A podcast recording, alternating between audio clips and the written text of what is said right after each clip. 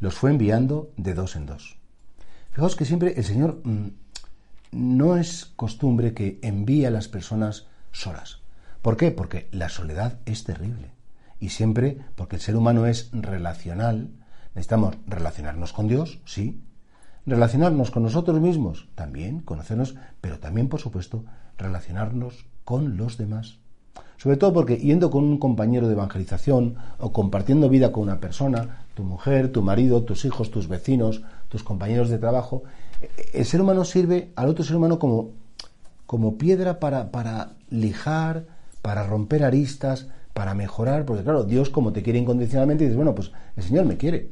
Y tú como al final y al cabo estás siempre contigo mismo, pues te tienes que aguantar, pero a lo mejor una persona con la que convives te puede decir, oye, qué antipático estás por la mañana. Tienes un tono de voz que, que, que, puedes herir o puedes hacer daño. O estás haciendo... El Señor nos lo dice con mucha delicadeza, la verdad, pero como es tan bueno, pues mucha gente es que no se lo toma en serio e incluso no lo quiere escuchar. Pero amigo, estar con otra persona que te pone un poquito en tu sitio y que te dice las cosas y que además no solamente para lo malo, para lo bueno, porque cuando estás cansado te anima y te dice, oye, venga, que lo estás haciendo muy bien. Qué bonito saber que Dios nos quiso relacionales, que necesitamos de los demás. Que una persona sola es muy rara y que una persona sola, pues eh, al final, o es que ha roto todas sus relaciones y, al final nadie quiere hablar con ella, o es que ella es la que no ha querido seguir relacionándose con los demás, pues porque la chinchan, la dicen, o, te escuchas cosas que no te gusta oír. Saber convivir, saber estar, pues como Jesús mandó a sus discípulos, mandaba de dos en dos, y luego los quería siempre que se encontraran pues juntos, que contrastaran las cosas. Y por eso piensa en esos momentos que tal vez puedas tener de soledad. ¿Por qué?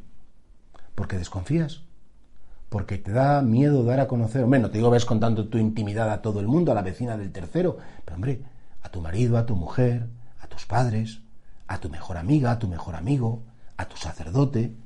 Claro, por supuesto que puedes abrir tu corazón porque es muy malo estar solo. De hecho, en el libro de Génesis no, no está bien, no es bueno para el hombre estar solo.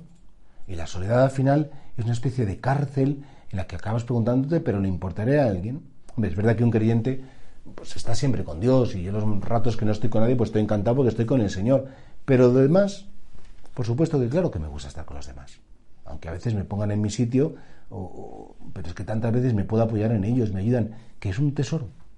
Quien tiene un hermano, quien tiene un amigo, tiene un verdadero tesoro. Y por tanto, demos gracias al Señor por todas las personas que han puesto en nuestro camino, que algunas no chinchan, pero otras nos enriquecen. Pero ahora vale la pena, sí que vale la pena, vivir en una sana relación con Dios, en una sana relación conmigo mismo, pero por supuesto también en una sana relación con los demás.